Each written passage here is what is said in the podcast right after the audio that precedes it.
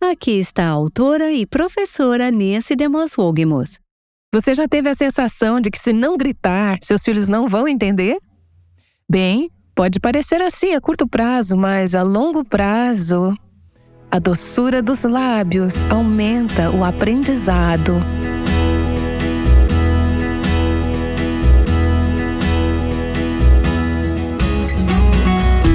Este é o Aviva Nossos Corações, com Nancy DeMoss Wogemuth, coautora de Mulher, Sua Verdadeira Feminilidade, Design Divino, na voz de Renata Santos. Nancy continua na série O Poder das Palavras. A língua tem poder sobre a vida e sobre a morte. Provérbios 18, 21. É incrível a grande bênção e o enorme dano que podem ser causados pelas palavras que proferimos. Temos examinado o livro de Provérbios para obter sabedoria do coração de Deus sobre nossas línguas. Temos falado sobre certos tipos de palavras que Deus quer que falemos, que pessoas sábias falem, e temos examinado certos tipos de palavras que pessoas tolas falam. Hoje chegamos a algo que realmente é uma convicção para o meu próprio coração, à medida que tenho lido o livro de Provérbios. É a diferença entre palavras suaves e palavras rudes ou ásperas. Há muitos textos diferentes em Provérbios que falam de palavras suaves, gentis, agradáveis, doces, e o contraste com palavras que são ásperas ou rudes.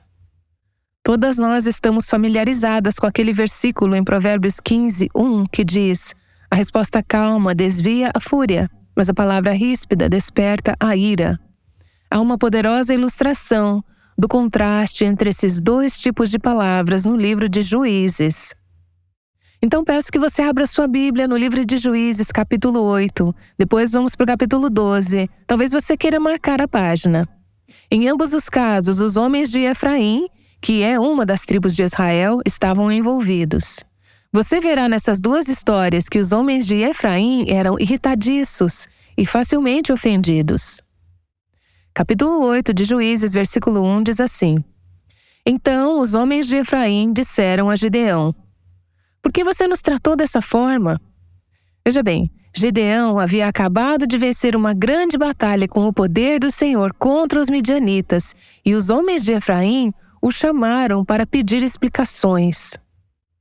Eles deveriam tê-lo aplaudido pelo que ele havia feito para ajudar a nação de Israel, mas em vez disso, eles ficaram irritados com Gideão. Eles disseram: Por que você nos tratou dessa forma? Por que não nos chamou quando foi lutar contra Midian? Eles o repreenderam com firmeza. Foram palavras de confronto. Eles estavam furiosos, estavam ofendidos. Então Gideão lhes disse no versículo 2: que é que eu fiz em comparação com vocês? O resto das uvas de Efraim não são tão melhores do que toda a colheita de Abiezer? Gideão estava dizendo: Olha, eu não sou nada comparado a vocês. Eles estavam o repreendendo, estavam o censurando. Então Gideão diz no versículo 3: Deus entregou os líderes midianitas, Oreb e Zeeb, nas mãos de vocês. O que eu pude fazer nem se compara com o que vocês fizeram. Então ele adota o caminho da humildade, ele dá uma resposta suave, ele acalma a ira deles com uma palavra humilde. E as Escrituras dizem no final do versículo 3: Diante disso, acalmou-se a indignação deles contra Gideão. Agora vá para Juízes, capítulo 12, quatro capítulos depois. Você vê os homens de Efraim novamente irritados. Versículo 1 do capítulo 12. Os homens de Efraim foram convocados para a batalha. Dirigiram-se para Zafon e disseram a Jefté: Por que você foi lutar contra os amonitas sem nos chamar para irmos juntos? Vamos queimar a sua casa e você junto. Jefté respondeu de maneira diferente de Gideão. Gideão respondeu com uma resposta humilde, uma resposta suave, que acalmou a ira dos homens de Efraim. Observe como Jefté responde. Ele diz nos versículos 2 e 3: Eu e meu povo estávamos envolvidos numa grande contenta com os Amonitas e, embora eu os tenha chamado, vocês não me livraram das mãos deles.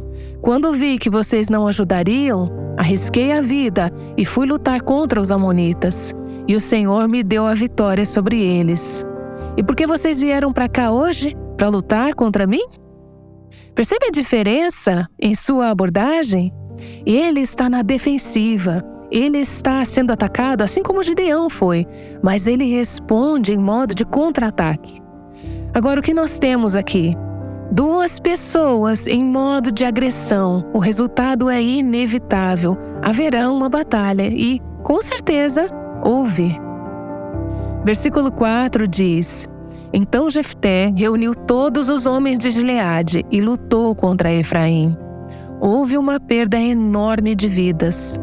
Você percebe a diferença? Em ambos os casos, Gideão e Jefté enfrentaram palavras duras. A diferença estava em como eles responderam a essas palavras duras. Em um caso, no caso de Gideão, ele acalmou a situação irritada. No caso de Jefté, levou a uma guerra. Você costuma ser mais como Gideão ou como Jefté? Quando responde a palavras rudes, a palavras dolorosas, a palavras que não são ditas de maneira agradável ou palavras que te atacam. Em todo o livro de Provérbios, vemos essa ênfase em ter palavras que sejam gentis, agradáveis e doces. Eu acho que este é um tema especialmente relevante para as mulheres nos dias de hoje. Se você assiste televisão, eu espero que não o faça em excesso, perceberá que a forma como as mulheres se expressam na maioria dos programas de TV atualmente pode influenciar sutilmente o nosso modo de comunicação. Essa influência penetrante tornou-se parte integrante de nossa cultura, levando as mulheres a adotarem uma postura áspera e brusca, utilizando linguagem tola e expressando vulgaridades. Isso se aplica até mesmo, creio eu, a muitas mulheres cristãs nos dias de hoje. Observa-se uma comunicação ríspida, com tom elevado, áspero e dominador, em vez de palavras amáveis, doces e agradáveis.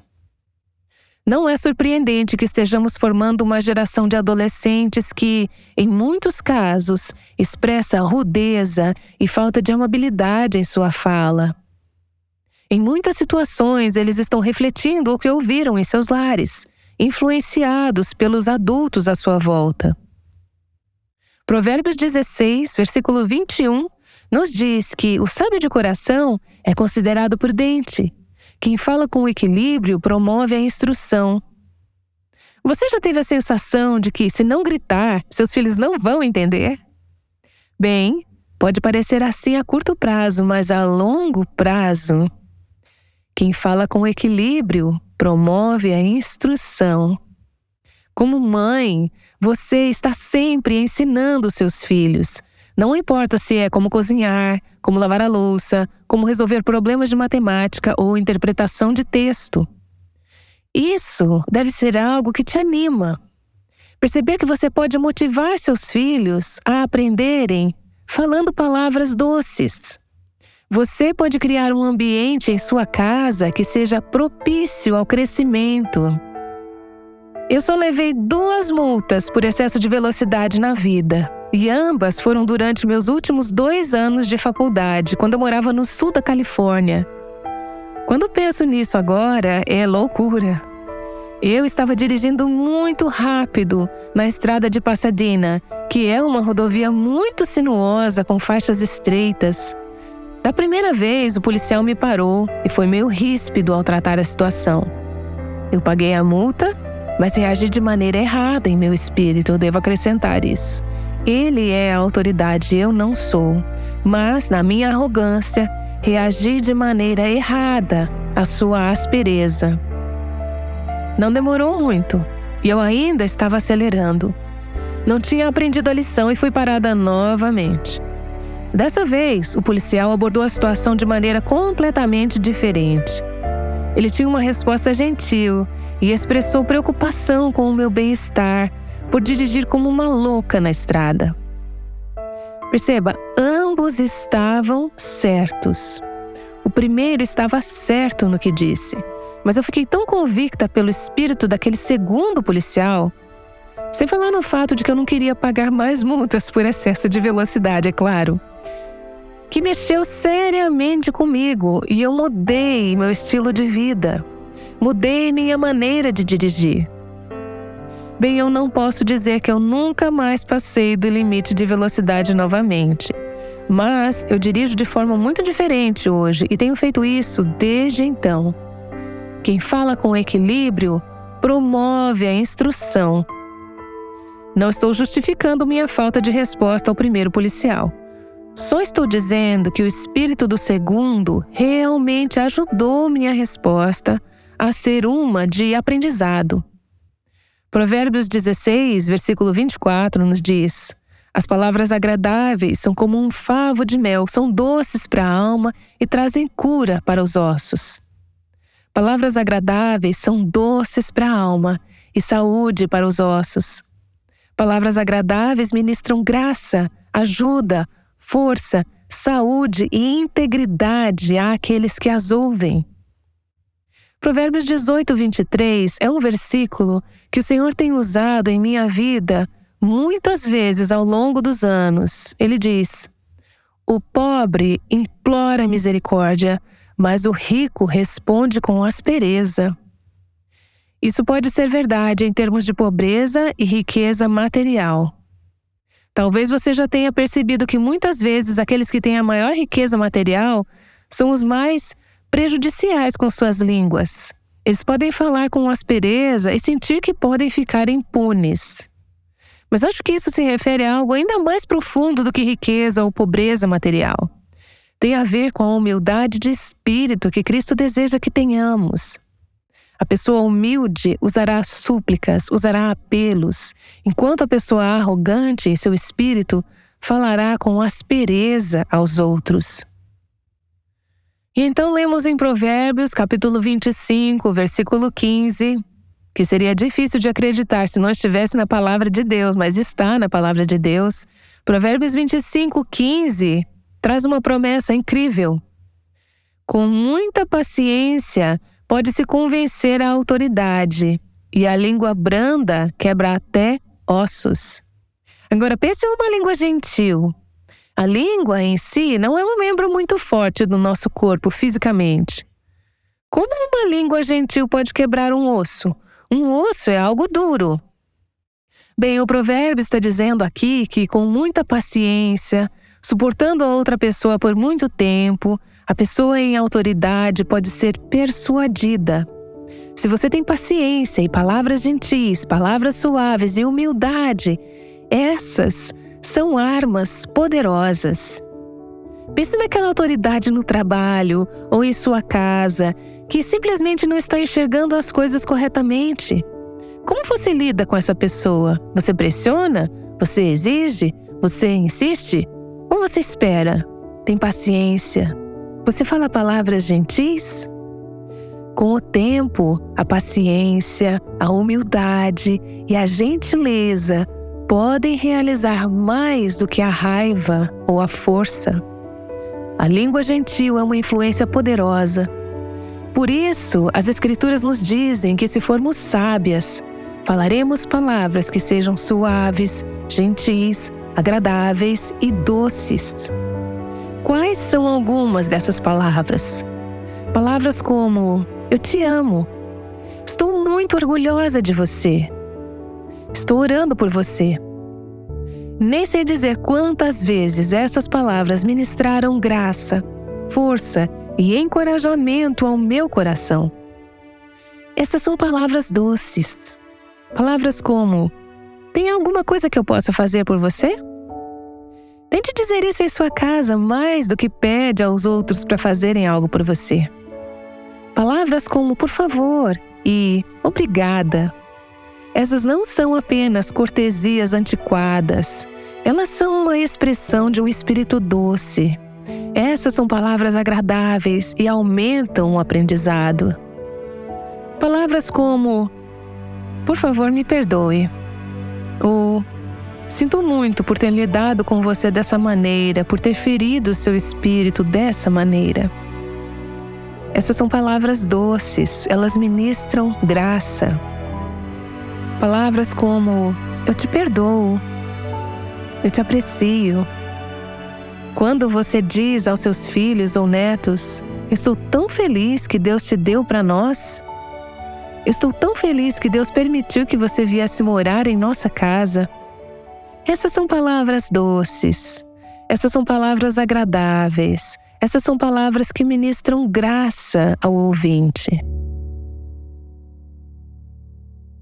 Essa é Nancy de Wogemuth. Palavras de graça têm um grande poder. Nancy tem explicado por quê. Falar palavras de graça não vem naturalmente para a maioria das pessoas, mas você pode aprender a praticá-las. Ouvimos de mulheres o tempo todo que aprenderam a falar palavras de graça para seus maridos. Por exemplo, conectamos com uma mulher chamada Rena. Ela ficou sabendo de um desafio de 30 dias oferecido por Nancy DeMoss Wogmoth. Eis o desafio: durante 30 dias, não diga nada negativo sobre seu marido. E durante esse tempo, faça algo para encorajá-lo. Fornecemos a Rena ideias sobre como encorajar o marido dela e teve um grande efeito. Eu fiquei chocada um dia quando percebi o quanto fui negativa no passado com meu marido. Fui muito crítica, excessivamente crítica.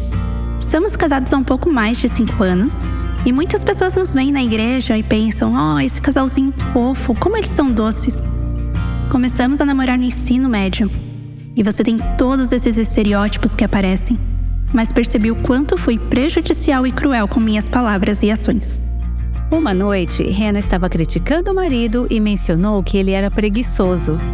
Pouco depois, ouviu ele dizer a outra pessoa que era preguiçoso. Ele estava repetindo as palavras negativas que ela havia dito a ele. Se ele é ou não, ele nunca deveria ter ouvido isso de mim. O desafio de 30 dias abriu os olhos de Rena para ver isso. Mostrou-lhe quão influentes eram suas palavras. Foi incrível e doloroso ao mesmo tempo perceber como tratei com minhas ações e palavras. O desafio ajudou Rena a reverter essa tendência e a encorajar seu marido. Queremos convidá-la para um novo desafio de Nancy. Esse desafio vai beneficiar todos ao seu redor, não apenas os maridos. O desafio é um estudo de quatro semanas chamado O Poder das Palavras. Você receberá esse estudo por e-mail quando fizer uma doação de qualquer valor ao Aviva Nossos Corações essa semana. Além de abençoar o ministério, terá um material precioso que ajudará nesse propósito de alcançar palavras que abençoam e que trazem vida às pessoas ao seu redor. Para fazer sua doação, acesse www.avivanossoscoracóis.com e clique na aba Doações para informações bancárias e sobre o nosso Pix. Após fazer sua doação, mande um e-mail para contato@vivanossoscoracóis.com e nos informe sobre sua doação, para que possamos enviar esse estudo a você.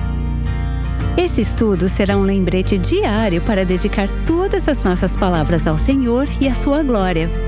Você aproveitará ainda mais esse conteúdo se convidar um grupo de amigas ou familiares para se unir a você nessa jornada de quatro semanas. Assim, vocês poderão se animar mutuamente e compartilhar o que estão aprendendo. À medida que continuamos a explorar o poder das palavras, estamos prestes a considerar o impacto vitalício que as palavras podem ter. Algumas mulheres em nossa audiência têm ouvido essa série conosco e vão nos contar sobre o poder que as palavras tiveram em sua vida. A música sempre fez parte da minha vida. Quando eu tinha cinco ou seis anos, no meu primeiro recital de piano, voltei depois de tocar uma pequena peça e disse: Mãe, eu fui super bem, ou algo assim. Não lembro as palavras exatas. Ela disse: Bem, você sempre pode fazer melhor. Desde então, tenho tido muita dificuldade em sentir que sou capaz. E hoje tenho 44 anos. Conversamos sobre isso. Mas mesmo assim, me pego fazendo a mesma coisa com meus filhos e preciso trabalhar nessa área e orar mais a respeito. O louvor é sempre mais importante. Com suas palavras, minha mãe disse que queria comunicar o seguinte: Susan, eu só queria ter certeza de que você não tinha um coração orgulhoso. Eu queria evitar que você fosse muito orgulhosa. Como eu disse, me encontro fazendo isso com meus filhos até hoje e está errado. Isso tem sido uma batalha para mim superar ao longo de toda a minha vida. Aqui estou eu, aos 57 anos e ainda ouço. Olha esse narigão na sua cara. Você tem o nariz grande da família. Olha o cabelo lambido. Você tem a pele tão oleosa e fedida. Eu não era apenas uma garota. O que eu escutava era o que meu único propósito na vida era para os homens. Até hoje eu não posso usar um vestido curto porque ainda ouço. Olha aquelas pernas magricelas de passarinho. Oh, isso mesmo. Vai para aquela igreja com todos aqueles hipócritas. Você não é melhor que nós. É por isso que você vai, você quer ser melhor que nós. Eles nunca escutavam quando eu falava sobre Jesus. Não havia amor, mas eles não tinham noção de nada. Eles estavam muito mais machucados do que eu e sinto muito pelo sofrimento deles. Eles não estão vivendo, quase nenhum deles está. Eu não sei se alguma das minhas palavras já ajudou a mudar o coração deles para que eu os veja novamente no céu, mas eu espero que sim. Palavras podem machucar terrivelmente. E eu até as ouço nas lojas. Alguma mãe diz: cala a boca, criança mal criada. As pessoas nem sequer sabem como estão machucando seus filhos pequenos. Às vezes me pego sendo muito crítica e seguindo alguns dos padrões que foram tão exemplificados quando eu crescia. Sinto muito por isso. Desejo muito mudar e não ser tão crítica com os outros. Eu me tornei mãe quando tinha 18 anos e não fazia ideia de como ser mãe. 18 anos depois, quando tinha seis filhos, ainda na maior parte das vezes, não fazia ideia do que estava fazendo. Eu me perguntava se algum dia saberia o que estava fazendo. Deus enviou uma amiga para minha vida que olhou nos meus olhos um dia, colocou as mãos no meu ombro e disse: Jane, você é uma ótima mãe. Ninguém nunca tinha dito isso para mim. Eu não sabia se era ou não. Ainda choro só de pensar nisso, mas aquelas palavras foram tão, tão valiosas para mim.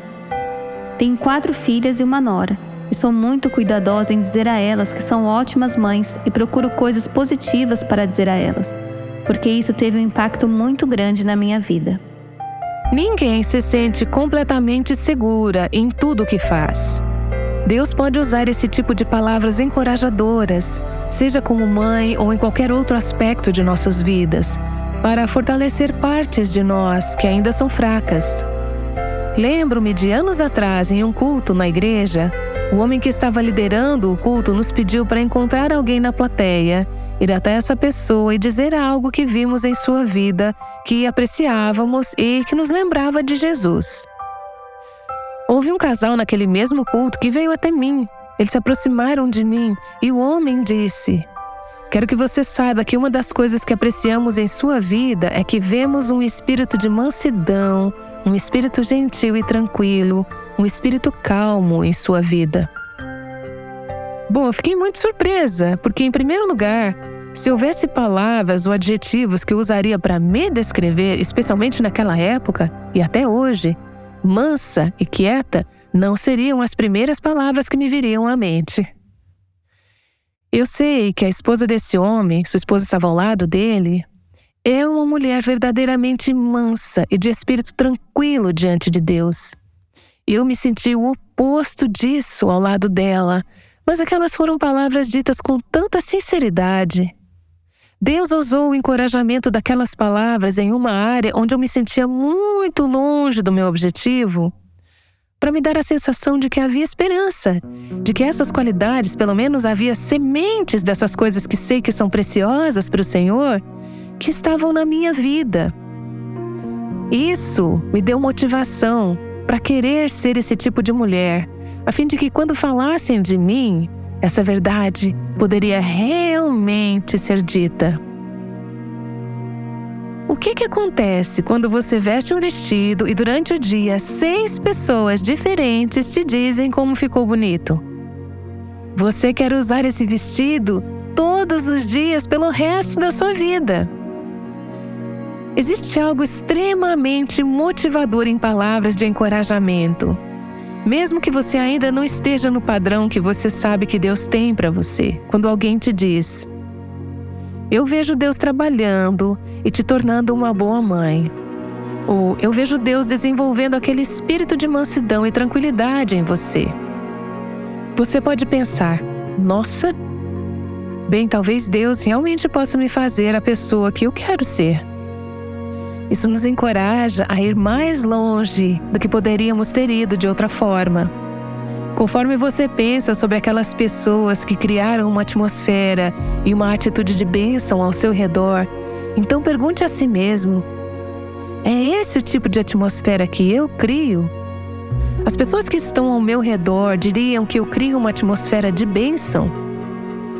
Estive com um líder cristão outro dia que é o diretor de uma instituição, de um ministério cristão, eu saí de lá dizendo: esse homem é um grande incentivador.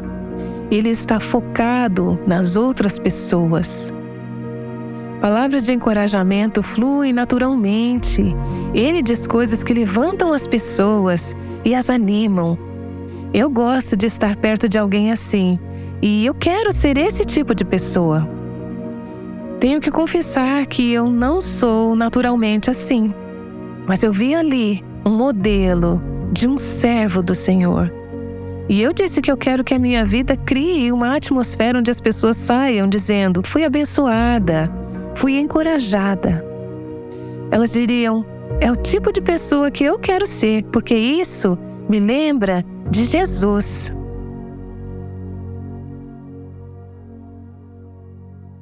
Essa é Nancy DeMoss Wogmuth sobre o poder das palavras. Ela retomará esse tópico amanhã. Você não deveria assistir aquele programa de TV.